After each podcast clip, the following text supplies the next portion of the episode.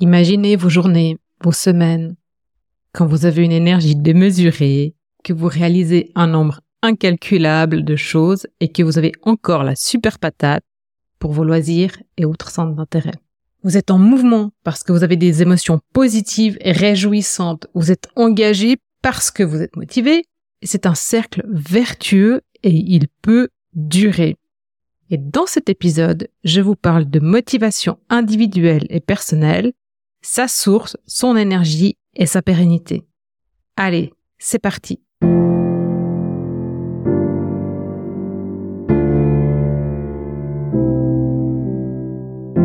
Quel leader serais-tu si tu t'autorisais à exprimer ce qui te tient vraiment à cœur? Quelle entreprise dirigerais-tu si sa raison d'être était alignée à celle d'un monde où l'écologie intérieure est aussi importante que l'écologie extérieure Bienvenue dans Vivre son cœur business, le podcast qui t'aide à remettre du cœur, du sens et de la joie dans ta vie de leader. Je m'appelle Valérie Demont, j'accompagne les chefs d'entreprise d'aujourd'hui à inspirer et transformer le monde de demain. Je les reconnecte à leur identité profonde pour qu'ils l'incarnent dans leur personal branding, leur management et leur marketing. Dans ce podcast, tu trouveras des épisodes solo ou des interviews de leaders éclairés et inspirants en alignement parfait avec leur corps, leur cœur et leur esprit.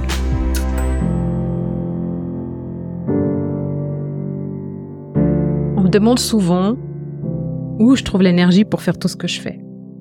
Transmettre tout ce que je transmets au travers du podcast, du blog, des webinaires, des conférences, des workshops que je donne, bien sûr des accompagnements. Sans compter les livres que je lis, les formations que je suis pour rester dans le coup et puis surtout aussi pour m'inspirer. Eh ben, je vais vous partager mon secret dans cet épisode pour conserver une énergie incroyable. Et on va pas parler de routine, on va pas parler d'écologie intérieure parce qu'il y a d'autres épisodes sur ce sujet. Alors que les choses elles soient claires, j'ai posé le cadre en amont, je suis humaine et donc il y a plein de fois aussi où je suis fatiguée. Mais forcément, vous voyez pas tous ces moments-là. Et vous verrez aussi quoi dans ces moments je suis fatiguée. Et je prends particulièrement soin de mon écologie intérieure, mais ça vous le savez, parce que j'ai réalisé plusieurs épisodes cette année sur ce thème, il y a un article de blog sur ma routine, et puis il y a même des workshops et masterclass que j'ai organisés sur ce sujet. Et maintenant, c'est tout nouveau, dans la rubrique ressources sur mon site web, il y a une formation en ligne, enfin une formation, un pack de ah, d'éléments, de ressources que vous allez pouvoir télécharger, vous offrir pour euh, travailler votre écologie intérieure, notamment faire votre bilan euh, d'énergie au travers de vos activités et votre bilan de motivation. Aujourd'hui, ce dont je vais vous parler, c'est de motivation et de ce qui est à la racine de la motivation. On va donc parler aussi de comportement, de pensée, d'émotion et de sources de motivation ou de démotivation.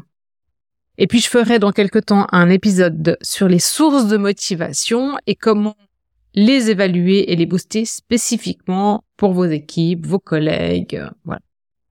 Là, je vais plutôt passer en revue ce qui concerne la motivation personnelle, individuelle. Parce que de toute façon, le travail, il commence par vous. Donc oui, sans autre aussi passer cet épisode à vos collègues. Alors, à la racine de motivation, c'est comme dans émotion. Movere en latin qui signifie mouvoir, mettre en mouvement. Donc ça pose une bonne base puisque ce sont les émotions ressenties qui vont motiver une action. D'ailleurs, le Robert est défini la motivation comme ce qui motive un acte, un comportement, ce qui pousse quelqu'un à agir. Et la motivation comme la relation d'un acte au motif qui l'explique ou le justifie. Ok, c'est pas très clair, mais on est bien sur ce qui nous pousse à agir d'une manière ou d'une autre. Il y a différents types de motivations et ces motivations, elles vont se forger au fur et à mesure qu'on avance dans la vie. La première, c'est la motivation primaire qui vient depuis la petite enfance sous la forme d'un circuit récompense-punition. Alors, au fur et à mesure de la vie, le circuit va se renforcer et nous inciter à répéter ce qui nous fait plaisir. Donc, on a envie de connaître le plaisir et on va aller le chercher au lieu, ben, évidemment, de la punition. Drôlement bien fait, le corps, non? Alors, la motivation primaire, c'est ce que je fais avec plaisir, quand je suis détachée du résultat, quand c'est spontané, c'est ce qui me ressource, là où je vois pas le temps passer. Quand je suis dans ce type d'activité, je suis bien, je suis épanouie, la négativité, elle ne m'atteint pas, et ça me recharge quand je suis fatiguée. La motivation primaire, elle est donc durable, elle est liée à quelque chose de profond en moi, à ma raison d'être. Euh, et si je fais pas ces activités primaires, je perds mon or, mon sens, je me sens coupée de moi-même en fait. Euh, c'est pas des activités qui euh, sont liées au regard de l'autre ou voilà donc il y a peu importe ce que les gens vont dire sur cette activité que vous pratiquez dans votre motivation primaire, vous continuerez, peu importe le résultat, peu importe le regard de l'autre. Euh, la théorie de l'approche neurocognitive, elle affirme qu'avec 15 à 20% de motivation primaire dans son quotidien, ça suffit pour être ressourcé et conserver un bon équilibre de motivation. Donc voilà déjà une piste pour votre quotidien professionnel et votre gestion d'équipe. Ensuite, on a deux autres types de motivation, la secondaire et la tertiaire. Je vais faire bref. La secondaire, elle est liée aux résultats et aux croyances, aux valeurs par rapport à une activité, par exemple les il faut, les je dois, et puis forcément par rapport à la performance, donc aux résultats. Il y a les bonnes cases et il y a les mauvaises cases dans la motivation secondaire. Les bonnes cases, elles sont liées à nos valeurs, donc on va faire les choses parce qu'on pense que c'est important de les faire. Ça compte pour nous, en plus du résultat. Le résultat compte pour nous. Et les mauvaises cases, c'est ce qu'on fait pour éviter ce qu'on supporte pas, quoi. Pour éviter que ce qu'on supporte pas se produise. Donc c'est plutôt lié à nos anti-valeurs. Et ça, c'est très, très consommateur d'énergie parce que ça va euh, à l'inverse de qui on est réellement en fait. Voilà. Les secondaires bonnes cases, elles ressourcent pour autant que le résultat soit atteint.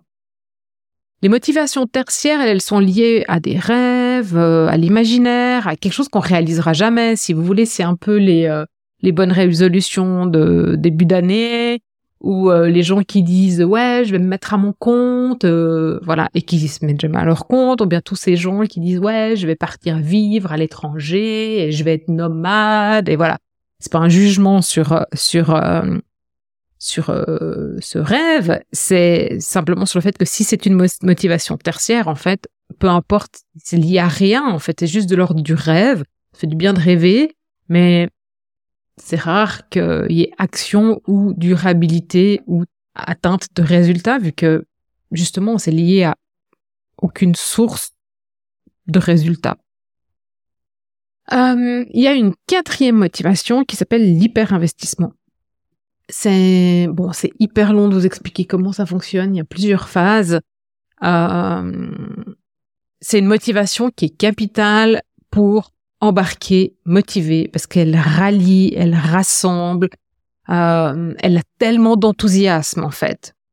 Euh, mais elle est très liée euh, à la satisfaction personnelle de comment le processus dure, aux attentes sur les, et les exigences sur les autres personnes qui sont autour de nous.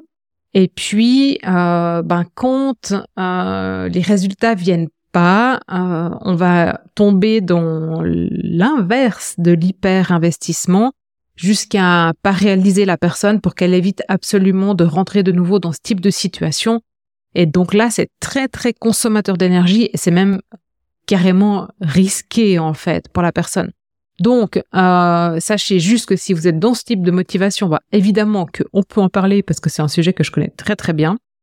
Mais surtout, aussi, ce qui est important, c'est de surveiller cette phase euh, d'hyperexcitation, puis juste quand ça commence à tomber derrière, et à ce moment-là, de vérifier en fait vos attentes, vos exigences par rapport aux moyens que vous avez. Et puis ça, c'est déjà un très bon euh, moyen de prévenir euh, la chute, on va dire, parce qu'une fois que vous avez chuté, c'est très très difficile de remonter. Il y a voilà, c'est c'est plutôt de l'ordre de je quitte et plus jamais je veux vivre ça. Donc euh, bon, je vous laisse imaginer ce que ça peut donner. Donc cette motivation là, elle est très très consommatrice d'énergie. C'est pour ça que moi, quand je suis dans ces phases-là, en fin de phase 2, début de phase 3, vous me voyez pas pendant quelques jours parce que je dois remonter mon énergie, en fait, notamment avec euh, la motivation primaire, des activités qui me ressourcent. Bon, alors je vous ai parlé de ces motivations pour que vous compreniez bien ce qui nous pousse à agir et ce qui nous permet de rester motivés et donc de trouver l'énergie de l'action. Et si je regarde uniquement depuis ce spectre de la motivation, parce que bien sûr qu'on n'est pas que des éléments motivés, il y a plein d'autres choses hein, qui sont liées à ça. Euh, si je regarde uniquement sous ce spectre de la motivation et que je fais mon bilan de motivation, une très grande partie de mes activités sont en primaire et en hyper. Et c'est pour ça que j'arrive à faire autant de choses et que j'ai autant d'énergie. En plus, j'ai choisi un métier, une activité professionnelle qui m'énergise. Je suis beaucoup dans mes primaires et on y perd dans mes activités. J'ai très peu de contraintes, je fais très peu d'actions qui sont en réaction à des choses dans lesquelles je ne crois pas.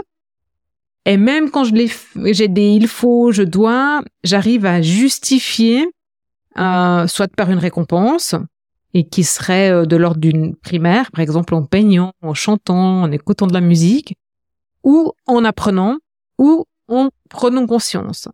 Parce que euh, ces moments-là, en fait, où je suis en pleine présence, je suis en train d'apprendre, je suis en pleine présence, donc je suis pas en consommation d'énergie. Et puis, ben, ça fait partie, en fait, de, de ce qui nourrit, en fait, ma motivation primaire, euh, voire même, dans certains cas, de l'hyper aussi. Ça dépend des fois.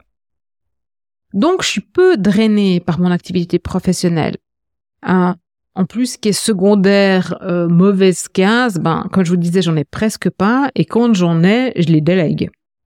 Donc, euh, ou euh, parfois je les lis, par exemple, à apprendre, comme là, par exemple, pour le montage du podcast, vu que je le délègue plus, je le fais au travers de, de nouvelles applications.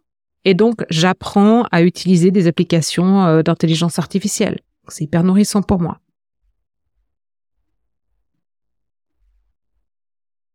Et puis après, ben, tout ce qui est euh, de l'ordre du rêve ou de l'idéal, en général, si ça compte vraiment pour moi, je me mets en mouvement. Donc je suis pas, euh, je passe pas mon temps à rêver en fait, même si je médite beaucoup, c'est pas du tout pareil quoi. Donc je pense que j'ai peu de motivation tertiaire, à part ben, effectivement comme tout le monde sur le coup du début de l'année. Euh, j'ai toujours envie de me faire une petite détox et puis voilà quoi. Bon, Là, comme je vous disais, où je dois faire attention, c'est dans l'hyper-investissement, car ça peut me griller. Et ça m'est déjà arrivé plusieurs fois. Euh, mais j'ai compris comment l'éviter, et comme je vous disais tout à l'heure, c'est vraiment en me posant et en regardant la situation, c'est quoi mes attentes, c'est quoi mes exigences, et euh, c'est quoi mes moyens, quoi? Qu'est-ce qui est dans mon pouvoir aussi? Bon, jusque-là, vous me suivez?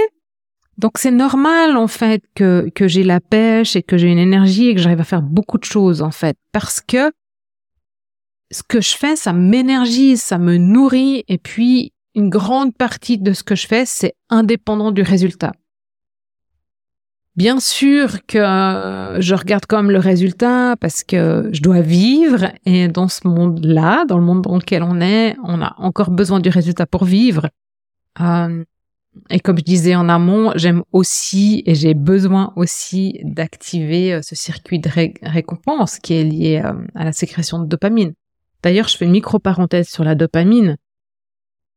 Imaginez que vous êtes en train de pratiquer une activité qui vous procure du plaisir, sécrète déjà la dopamine. Il n'y a pas forcément besoin de faire cette activité pour remonter votre énergie au niveau plaisir.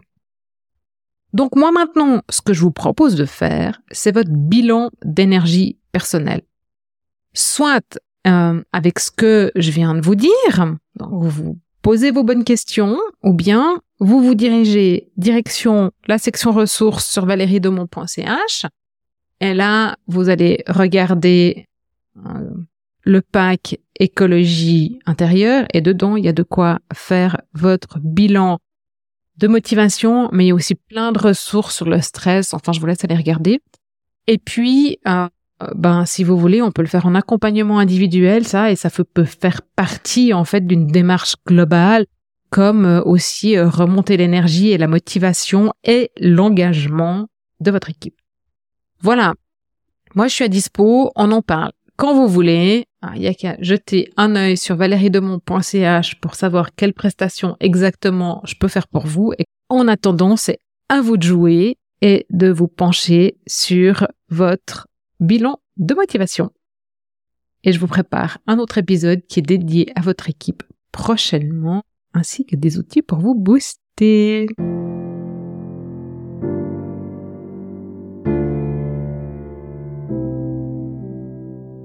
Voilà, c'est tout pour aujourd'hui.